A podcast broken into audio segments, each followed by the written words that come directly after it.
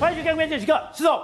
现在在美国，哎，居然他们说现在发生了一个生化危机。这个生化危机发生在加州，加州。就是这个实验室，没错。这个实验室，他们觉得这个实验室进出的人非常的诡异，然后呢，行踪可疑，行踪可疑了以后，当地的 FBI 就去查了，查了以后，这里面的人全跑光了，跑光了以后留了很多设备，这些设备才发现里面居然有一千只作为实验的老鼠，而这一千只作为实验的老鼠有一百只已经死掉，而这一百只死掉里面，还是一千只里面，居然身上有二十种不同的病原体。你现在看到我们刚才讲的你的冠状病毒了，艾滋病。毒啦，所有最可怕的病毒都在这些老鼠的身上。那所以现在美国，哎，全美国都震撼哦。那这到底谁干的？他们做这个到底要干什么？然后这些人到底跑到哪去了？还有这些病毒，难道他是要在美国？扩散出去吗？没错，现在目前为止呢，叫做 I J 八十五啊八百五十号仓库，就是这个地方。这地方的这个仓库被命名叫 I J 八百五十号仓库，而且现在呢，他们很确定是来自中国人所创办的一个神秘的研究室。你说中国人干的？对，那那而且现在这些人都已经离开了，但是离开的时候呢，它里面的冰箱什么设备都还在，那里面有非常多的这个病毒。美国已经检查出约莫大概有二十种病原体在这个地方。你看他们罗列了这么多这么多的一个状况，那为什么会会破获这个呢？这是由联邦调查局、美国的 CDC，还有加州的这个公卫的卫生部突击检查这个位在加州小镇这个里里德利的这个这个实验室。那这个实验室里面来说，你看当地民众非常惊恐啊！哎，这里面居然找了那么多的这个病毒啊！那你看当地当地他们说，他们的 lab 就是实验室，Harris 就是恐惧嘛，就在这个地方，所以实验室的恐怖的这个事情在这边发生了。所以现在美国呢，把它定调成一个叫做全美恐能的。爆发潜在的生化危机，幸好破获了这个，否则万一如果运作起来的话，那真的会让美国完全吓破胆了。因为我们前两天就看到有这样的讯息出来，看这个讯息出来，我们还不敢做哦，就知道嘛？MSNBC 都做了哦。对，MSNBC 讲说，CDC 在没有经过许可的这个加州实验室里面找到什么冠状病毒、艾滋病毒、肝炎。跟炮仗，对，没错。好，那那美国为什么会抓到这件事呢？主要是这样子的，因为这个这个这个仓库看起来是没人在用，没人在用，美美国原本也不会去注意到这件事情，但没想到，因为呢，在这个仓库的旁边呢，有一条绿色的这个管线，绿色管线，那绿色管线来说话，因为为什么？因为管线就这绿色管线，因为一般管线来说话就不会有排出什么液体，但是问题，因为这个绿色管线呢，它埋在它旁边的埋到地下去了。那埋到地下去，它排出这个液体来说，周边就有人就说这个好像是有一点怪怪，它在排出什么神秘的液体吗？就这个管子，它然后这个管子不断的排出奇怪的东西出去，埋到地底下去，所以有人就说这到底是什么东西？大家都要求说要查一查。那查一查之后，哎、欸，去查里面这个打电话到这里面去，没有人接听，没人接，都没有人啊。好了，于是怎么样？他们就只好就是这个包 CDC、FBI 还有他们当地的这个工位的这个这个官员，就只好破门而入。那破门而入的时候，他们完全看傻眼。因为什么？看山里面进去吓死！你看，这是里面有一个 showroom，然后他们就沿着这个里面进去。那进去里面来说啊，你看里面，你看一开始看到是很多杂物，杂物这么多，里面这么多东西。对，那想说啊，这个就是杂物嘛，看起来就是一般的仓库，没有问题啊。可你看这里面还有什么？还有一个中文的招招牌，这是太平洋，可能疑似是太平洋，有中文在这个地方。真的耶！对，等会仔细看。有太平两个字。对，那好，那于是呢，这个德呃这个李德呃李德利市的这个市长就说，我从来没有看过这一栋的建筑。那中间我在干什么？我不知道。那听说过去一段时间，他们常在夜色这个没有人的状况之下，有运作这个工厂。那我不知道这里面到底是做什么。好，那你看起来没什么问题啊。这个这个排射的气排排出的气体，水管水管不知道什么。那这个杂物看起来也没什么事情啊。那这个中文的招牌很正常啊。可问题再往里面看，完全傻眼。宝姐，他们这里面发现，首先映入眼帘是这个，这什么？这个冰箱。冰箱。冰箱里面的说的话，哎，他们发现到说，这个冰箱大概有三十六个冰箱，还有冰柜。那里面来说的话，他们因为紧急联络，因为这里面不能够贸贸然打开，看起来很像是储存什么这个容器还是什么，好可怕哦，不知道。好，他们就找 CDC 来，那 CDC 就赶快就说，哎，这个因为这个零这个温度设定是零下八十度，就有点像我们之前在运送疫苗的时候，不是不是要冷冷藏，就是要零下八十度嘛，对不对？那里面来说，他们打开。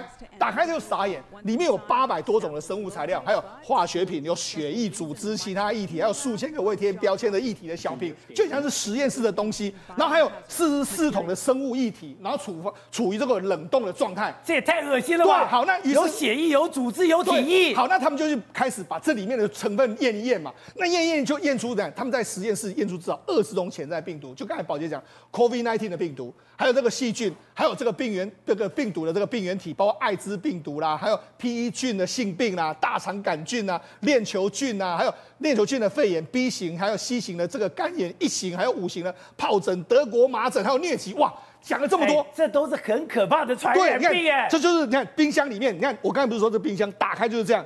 一很多瓶瓶罐罐，很多瓶瓶罐罐，然后他们就把它取出来，取出来之后，他们在旁边的这个盒子里面，你看，大家仔细看这个，这里面你看，这边还有写“印度血清”这几个字，你看这几个字，中文“印度血清”，对，就这几个字。那还有动物有没有？动物这几个字，这里面显然是他们在里面做了很多事，他们还有标示这是什么东西，什么东西哈。那你要看到这个，那就那觉得很惊恐，对，没有。他们旁边还有很多老鼠，那他们在这里面发现了很多老鼠，养很多老鼠，对，大概有一千多只的老鼠。那他们被关在很多这个过拥挤的这个笼子里面，当时还有一些老鼠还没有死，那有些老鼠已经已经挂掉，而且他们发现到说这些老鼠有的是正常老鼠，那有的是经过基因改造。那基因改造是干什么呢？你说这些老鼠还经过基因改造？那基因改造的老鼠呢？它好像可以比较容易感染到 COVID-19。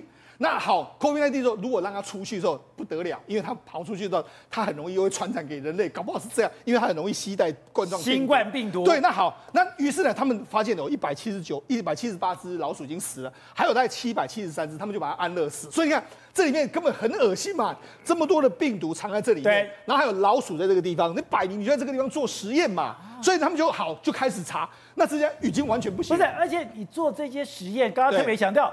CDC 是完全不知道，对，因为那因为一般来说啊，你要做这种所谓的病毒的研究是，这个一定要国家申请，而且你要做好什么排排水、什么通风啊，然后什么细菌不能够外泄，哎，这里面看起来完全没有做这些相关的防护，这个真的是相当危险，所以美国知道就赶快要调查。那这个调查来说，它是 Prestige BioNTech 这个一家公司，那这家公司好，他们在查，这在内华达州注册的这个公司，好，那于是他们就跟他的总裁叫姚秀坤。姚秀坤，对，你一听就中国人，中国人嘛，哈，那他就说啊，没有啦，我们这是怎样？这个仓库是来自已经倒闭的 UMI 公司，那不是我们这个 Prestige 的这个 BioNTech 这个跟我们没有关系。好，那我们就查，好，那好，我们就去查这个倒闭的 UMI 嘛，好，在网上查查查，查到最后来自什么？一个叫王兆林，王兆林，也就是说，这个其实是王兆林所建立的一个这个研究室。对，那他一直在这里面一直经营这个所谓实验室。那以前还有很多学者哦。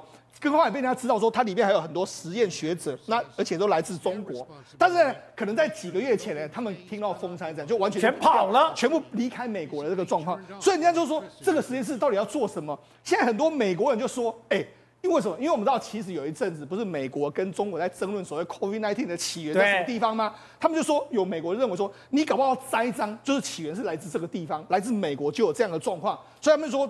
可能用这样的方式，甚至是说有人有人更言之凿凿说，这搞不好就是生物恐恐怖攻击的一个基地嘛。如果真的中美开战的时候，他可以从这个地方对美国发动所谓的生物战的一个状况。而且加州为什么这么紧张？是因为不管哎，就像不管是 Prestige Biotech，或者是刚刚讲的那个 UMI 公司，对。他们都没有在加州注册。是的，哎，如果你要在那边设实验室，你走到这边注册没有？哦我在内华达州注册。对，结果我就偷偷摸摸半夜跑到加州租了一个房子，租了一个房子以后，我在里面。养了一千只老鼠，对，弄了几几十个冰柜，对，然后呢都是八十度，零下八十度，对，放了一堆莫名其妙的东西，然后还有学者在这个地方研究过，然后后来就离开了。所以你要说美国当然对这件事情非同小可，他们现在全国都在讨论这件事到底怎么样。而且在这个讨论过程里面，有一个人特别提到了，很多人提到，对，这旁边有一个。勒莫尔基地，对，这勒莫尔基地是什么东西？对，没错，因为这个实验室在这个加州比较江、比较郊区的这个地方，但是它约莫靠在四十五公里，有一个勒莫尔的这个基地。四十五公里，对，那这是谁提出来？这是海曼资本的巴斯，他就说了，其实这里面来说，因为勒莫尔基地是约莫距离这个实验室是四十五公里，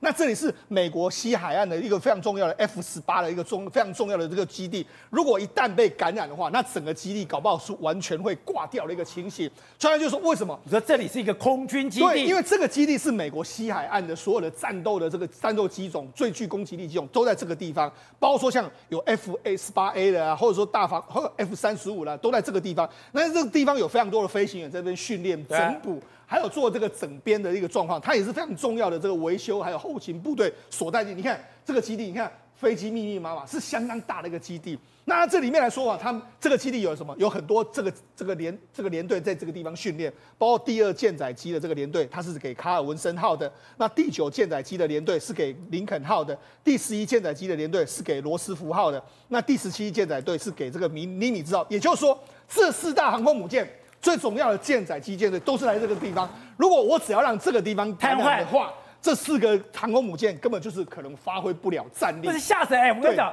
我们常常讲过西太平洋的一个战事，西太平洋里面，美国就把它的航空母舰卡尔文森号、林肯号、尼米兹号还有福罗斯福号，对，哎，其实都常驻在这边。是，常驻这边一个航空母舰，你最大的战力战力就是你上面的舰载机。对，而这四个航空母舰的舰载机都是在勒莫尔基地。对，第一个我在这边训练，我在这边维修，我在这边保养。对，我在这个地方，如果我把这个地方给破坏掉的话，我不是破坏掉这个基地，是，我是把。美国航空母舰舰载机的基地给破坏了。对，所以现在美国人已经开始把这个问题升高到说，哎，你搞不好是做我们做一个潜在的国安攻击啊！你可能到时候搞不好到时候开打的时候，这些所有的病毒把它放出来，那些老鼠啊带着这个病菌就往外跑，这样的状况，哎。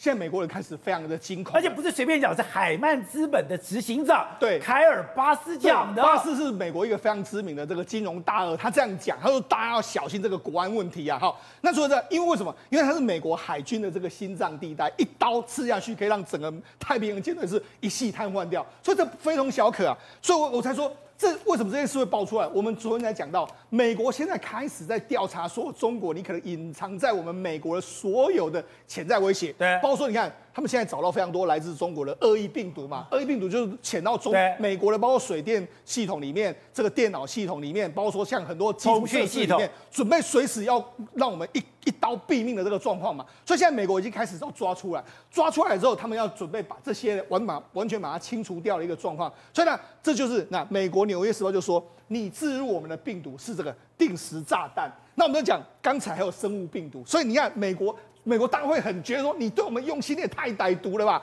那好，那为什么这样？因为目前为止来说，美国真的是完全不信任这个中国了。那这是皮尤民调，皮尤民调来说呢，他就说哪一个国家是对美国最大的威胁？这一期的这里面的调查里面来说，有一半的人说是 China。那那这为什么很引人大家的注意呢？你看他之前有民调，你看之前从二零零七当时是伊朗，那二零一四是俄罗斯，二零一九年的时候，当时中国跟俄罗斯是并列第一，但是这一次已经你看。中国已经是五十，俄罗斯才十七，远远领先俄罗斯。对，所以大家都认为是这个样子。另外一个，他如果认为说中国是经济威胁的来说的话，目前有百分之七十三认为是构成国安的问题。那另外一个，另外一个，俄罗斯的威胁大概只有百分之六十六。所以大家现在显然，而且对中国有负面观感的人数呢，现在已经来到八十三趴。所以现在美国人呢，说真的，他们对中国的观感是相当相当之恶劣。可是不好，好巧不巧，又爆发了这个。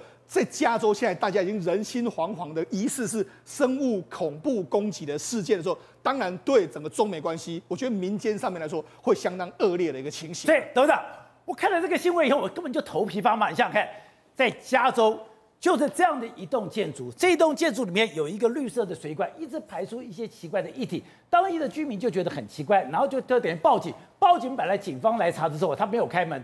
结果警方觉得不对劲了，以后就找了 CDC，找了这个 FBI，冲进去以后，刚刚讲到的，这里面有三十六个冰柜跟冰箱，而且这个冰柜跟冰箱里面，它维持的温度是零下八十度，里面有血液、有化学品、有组织、有体液，还有刚刚讲的有四十四桶生物液体处于冷冻状况。这些病毒有冠状病毒、有细菌、有艾滋病、有 P E 菌、大肠杆菌、链球病、肺炎菌、B 型、C 型肝炎、一型、五型的疱疹、德国麻疹跟疟疾。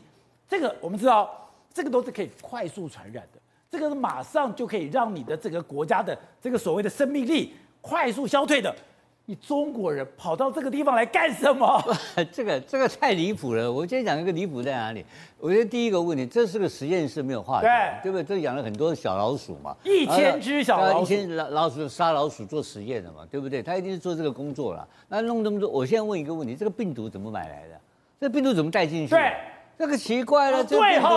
你因为你有他美国为什么你要有 CDC license 嘛？要有执照嘛？你要执照，你要做实验，你能够向向特殊的公司申请，对，要买到病毒源才能够做实验，对，不对？这是第一个工作嘛。所以说，哎，我说张三李四王二麻子，我要把这些病毒，我光是要带到美国都不可能。对，你不是就是第二个你讲的糟糕的，是不是带进去的？那个很麻烦。如果他能够带进去，那个管道很恐怖啊。对，因为在美国有很多其不是最近前段时间很多移民吗？就能够从墨西哥的跑过去了，对不对？对。所以这所以这种东西表示美国的边境管理是有问题的吧？因为他第二个如果没有问题，他在美国境内可以买到这个东西，对，也不得了。公司这个公司哦，他没有来，他没有执照，他是个破仓库。对。那么呢，这个口这三个更危险。哎，这种完全没有防护措施的一个仓库，哎，在里面做实验的。那我是美，我是中国学者，这个生命危险呢。对。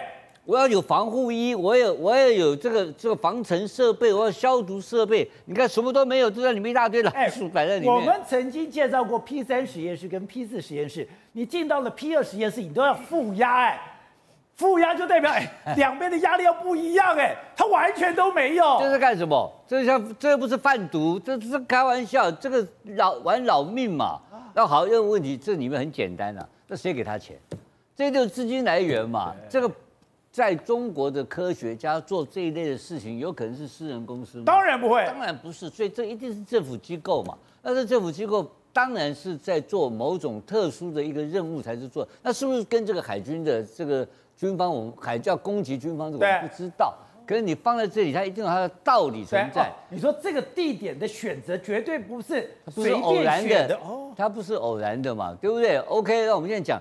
他在这边干这个事情，然后居然美军的情报单位还有美国的的这个 FBI 完全不知情。对，这个你美国也太离谱了吧？你说这个它可以发动恐攻哎，对，本身就是一个恐怖攻击的地方，啊。你说里面所有的东西都是可以发动恐攻的，它本身就是有可能会带源，它本身的实验室这些员工啊，有可能就会被感染带源。不要说什么。他把那些老鼠丢出去就不得了了，他自己就会被感染了，自己会被感染就会变带源者。那那么危险的一个定时炸弹，居然在美国一个乡下一个小镇的仓库里面就发生了。对，而且他会干一天两天吗？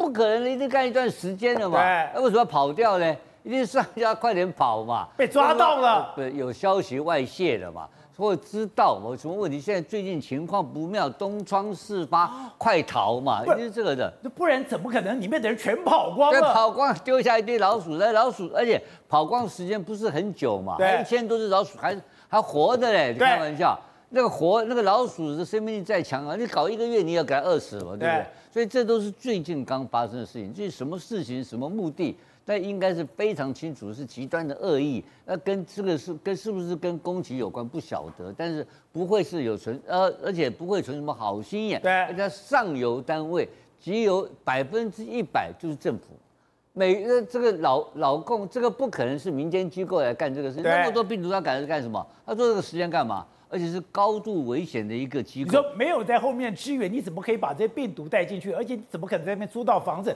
怎么可能租房？你还干了这些事情？对，然后这个整个的经费谁给的嘛？这个要花钱的嘛？而且那么粗制滥造的设备就在里面干起来看，看怎么怎么可能呢？所以这整个一定是政府行为。那这个政府行为后面当然有极大的一个恶意，一大。当我刚刚讲的。是不是有其他的恐怖攻击的目的？不晓得。对。但我觉得美国这时候丢出来这个议题，他真的是偶然发现的吗？还是时间到了，他要去破获它了？不知道。所以新闻。所以也有可能是养寇自重，养一段时间了。我我不相信美国那么差啦，美国没有那么笨，因为这东西是它要有上游嘛，对，它有上游跟下游连接嘛，它要有资金嘛，对，它有人员学者的流动嘛，这些东西它还有资，它那个最后一定产生资讯嘛，而且。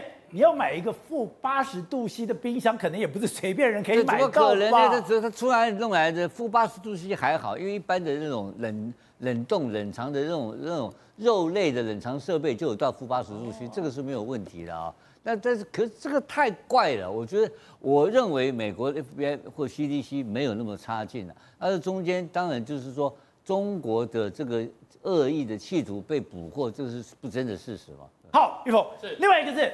中国的神经线也突然跳起来，我跟你讲吗？现在北京到呃北极到了二零二五年的时候，它可能会变成一个无冰的夏天。现在中国哎，俄罗斯跟其他国家都在争取这个北极航道，可是没有想到哎，中国我们讲他只是想要做观察员，对不对？对，没有，中国已经进去了。因为我们看到《华尔街日报》已经讲了，现在是中国跟俄罗斯两个携手进到了北极。为什么讲说他们携手进到北极？因为导播，我们看这个是阿留申群岛，这个这边有一个非常关键的岛屿叫做乌纳尔斯卡。乌纳尔斯卡，他们这边看到什么？看到中国的军舰，对，俄罗斯的军舰，就这个，哎，中国的军舰堂而皇之进到北极，而且这个是动五五的驱逐舰南昌号，跟俄罗斯的军舰等于说是编队前进。对，我们先来看一下这个地方呢是北极圈，我们粗略的来画一下，这里面有谁？有俄罗斯，有加拿大，有美国。所以呢，中国之前讲说，我们想要去了解一下，我们为了科学，我们为了生态，我们去了解一下。可是呢，现在美国讲说不对哦。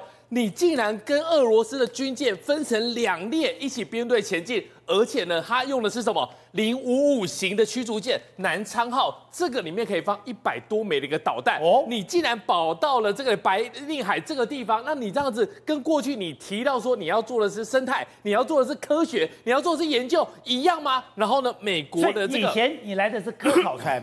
以前来的是破冰船，对，现在居然是动物五的驱逐舰来了，而且呢是可以带带这个上百枚的导弹。这个时候呢，美国呢这个军舰呢就直接用一个喊话的方式，就说这个地方呢是我们在巡航的，请你们离开。他们说在离开的过程当中呢，很明显是编队离开，一起转向的。所以呢，他们觉得说你们不是来这个地方逛大街的，你们是来做一个军事演习的，欸、只是刚好被我们碰碰见了，所以呢，欸、你们才。如果你可以编队飞一个编这个行进，对，代表你们已经有默契了，对，你们已经演练过了，对，所以呢，他们觉得说呢，其实俄罗斯现在已经把中国大陆的这军事力量带到了北极那个地方去，而美国呢，最近这几年十几年来一直把重心放在哪边？重心放在中东，放在他们中东的一些冲突，然后还有其他的一些事情上面。现在俄罗斯跟这个大陆已经合在一起，一起要把这个北极这一块给吃下来。那为什么北极这块非常的重要呢？在过去来讲的话，太平洋、然后大西洋、白令海这个地方以前都是冰冰层的情况，你想过去也没那么容易。但是呢，因为这个极端气候的影响，加上这个这个北极的冰层来融化，现在那个西北水道的航道已经出来了。然后另外这边的话，从挪威这个地方的话到白令海，这个也都出来了。过去你想要从日本，你想要运到过去的话，你可能要一万两千里的一个运程，但是走北极航道呢，大概少一半，六千公里、六千英里就可以走过去。所以现在来讲的话，大家对这里都非常的有兴趣。好，等会我们看这一张图，你就可以看到整个俄罗斯、美国跟北约他们在这里经营的一个强度。你现在看到这些方块的。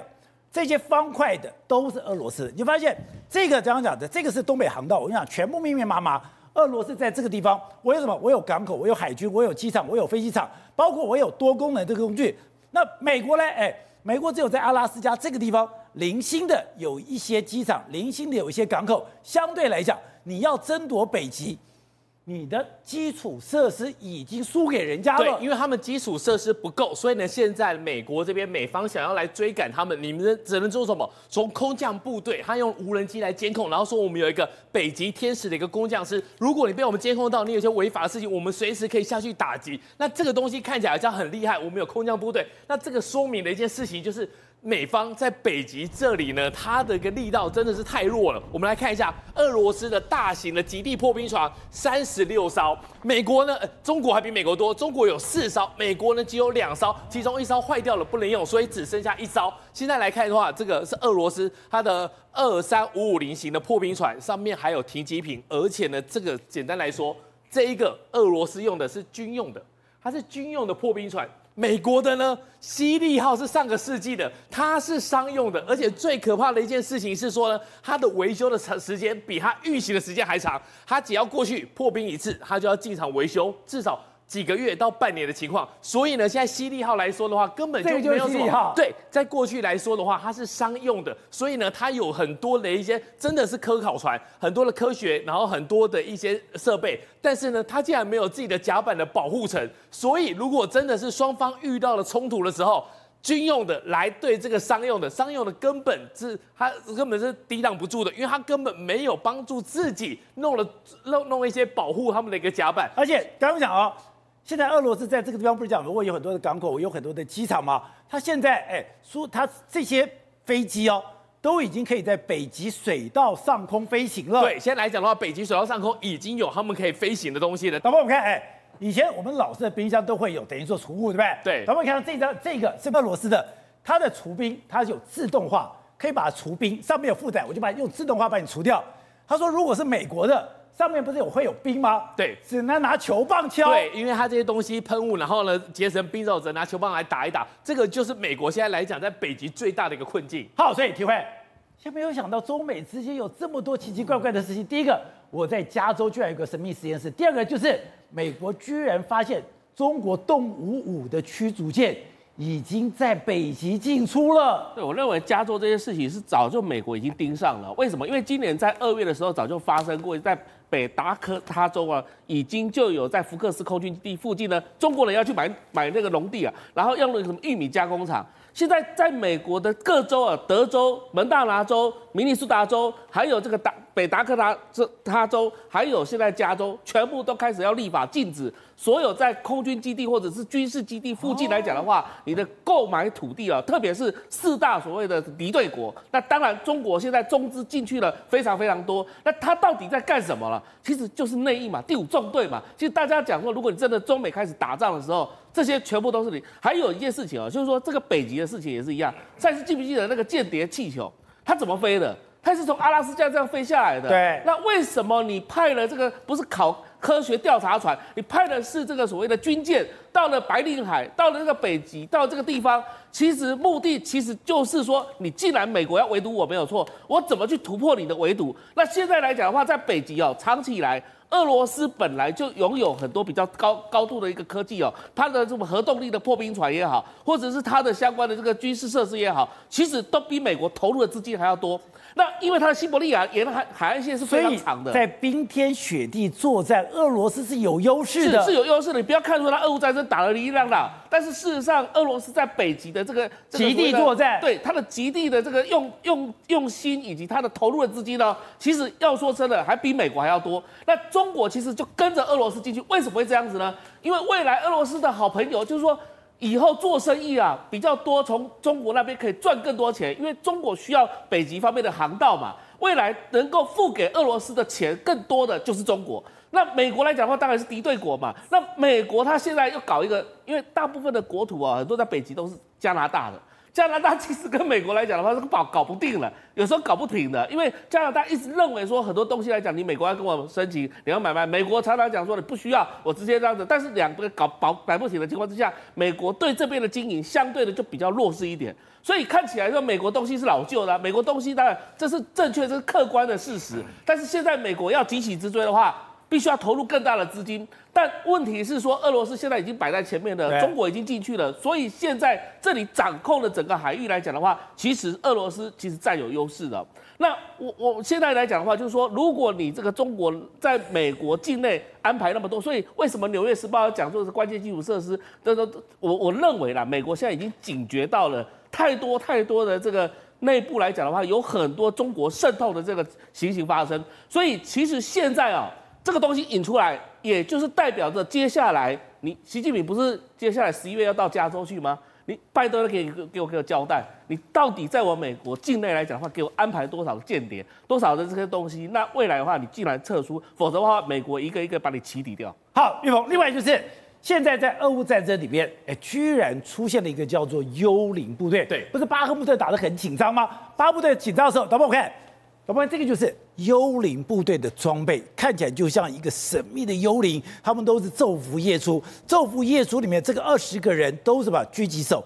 这一段时间已经杀了五百二十四名的俄罗斯军人了。对，现在来讲的话，其实在巴赫姆特那个地方的话，有一个幽灵部队，然后很多人在问幽灵部队的 leader 到底是谁？就是他，他的呼号就叫做幽灵。啊、那么 BBC 来接受他，呃，他接受 BBC 的访问的时候说，我们不喜欢杀人，但是呢，我们必须要杀敌人，我们必须要歼灭敌人。然后呢，这些人直接隶属谁？泽伦斯基。所以呢，他可以拿到直接对泽伦斯基管。他们说这个幽灵部队呢，直接是隶属总总统总统律泽伦斯基管理的。所以呢，他们进到巴赫姆特的时候呢，他们昼伏夜出，他们拿的都是最精准的这个瞄准器，拿的都是最好的夜视系统。我们看一下这个画面，他们说呢，他们锁定好之后呢，其实只要一个对一个。根本在夜色里面，他也看得出来这里有两个人。然后呢，他们只要锁定之后，好，准备先打掉一个，嘣，出去之后呢，可以精准打击，把一个打掉之后呢，另外一个，哇，我隔壁的同僚怎么回事？怎么倒在地上？还搞不清楚状况的时候，嘣。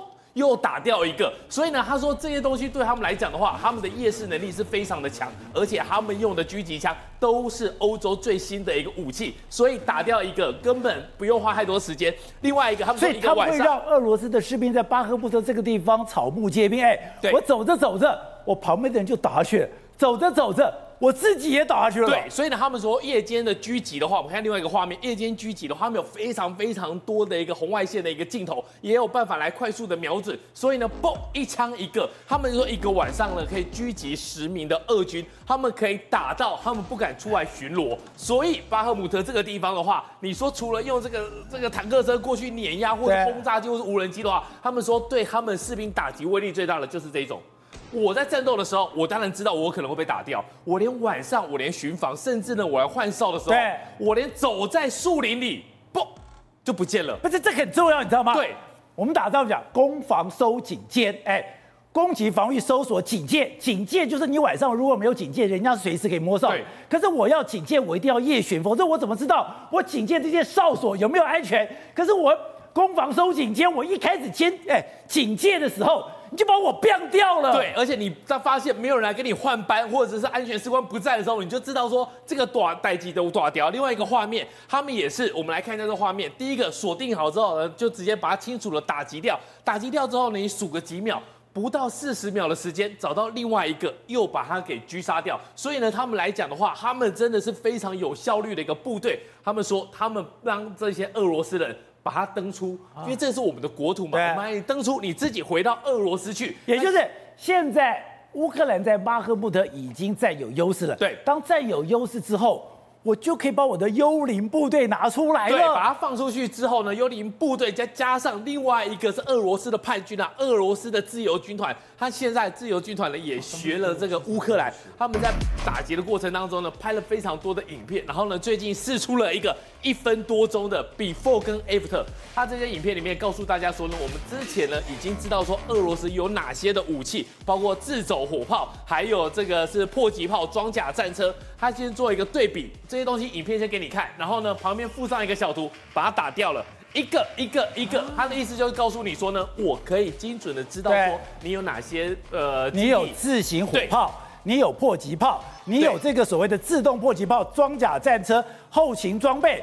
我都知道，所有的仓库我都一个一个把它拿掉。所以呢，现在来讲的话，在面对这个我们刚才讲的幽灵部队，然后在面对这个俄罗斯自由军团，所以呢，在巴赫穆特这边的话节节败退。这个地方是哪边？是乌东地区。乌东地区呢，在最近这两个礼拜呢，不停的往俄罗斯那边去靠，那就表示说呢，这个战线已经出现了一个不对称的一个方式。所以巴赫穆特迟早有机会应该就被拿下来，而且。